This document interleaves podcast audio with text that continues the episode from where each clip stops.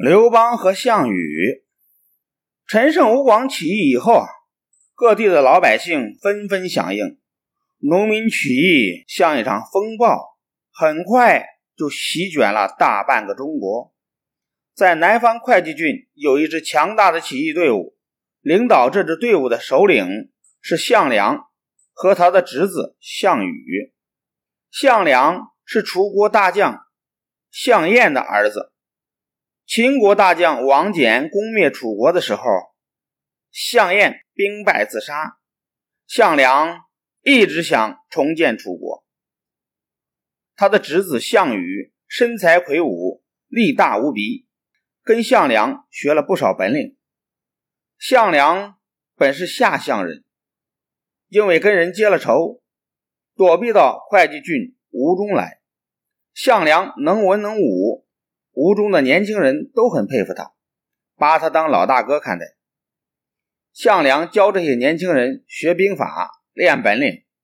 这时，他们听说陈胜吴广起义造反了，觉得是个建功立业的好机会，就杀了会稽的郡守，占领了会稽郡。不到几天，就拉起了一支八千人组成的队伍，因为这支队伍。都是当地的青年，所以称为子弟兵。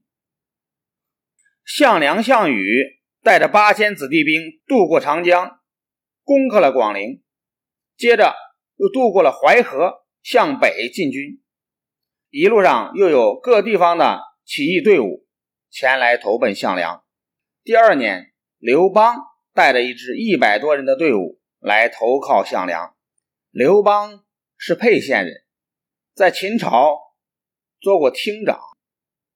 有一次，上司要他押送一批劳役到骊山做苦工，在去往骊山的路上，每天总有几个劳役跑掉。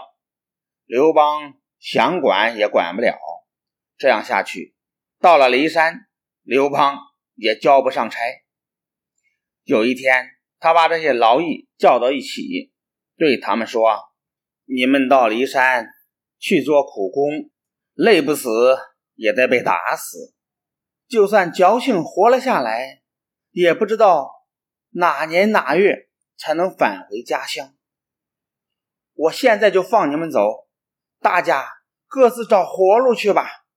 劳役们都非常感激刘邦，当时就有几十个劳役愿意跟着他走。刘邦。就带着这些人逃到芒砀山躲了起来。沛县县里的文书萧何和监狱官曹参知道刘邦是个好汉，都愿意与他交好，他们之间来往不断。等到陈胜打下了陈县，萧何和沛县城里的百姓也杀了县官，并让人到芒砀山把刘邦接了回来，请他。当沛县的首领，大家称他为沛公。不久之后，张良也投到了刘邦的麾下。项梁见刘邦也是一个人才，就拨给了他的人马。从此，刘邦成了项梁的部下。这时，各地起义军的领导权都落在了旧六国贵族的手里，他们彼此之间争夺地盘。互相攻打，秦国的大将章邯、李由想趁机把起义军各个击破。面对这种形势，项梁在薛城开始整顿起义队伍。为了增强号召力，项梁听了谋士范增的建议，立楚怀王的孙子为楚王。因为楚国人对当年楚怀王受骗死在秦国一事。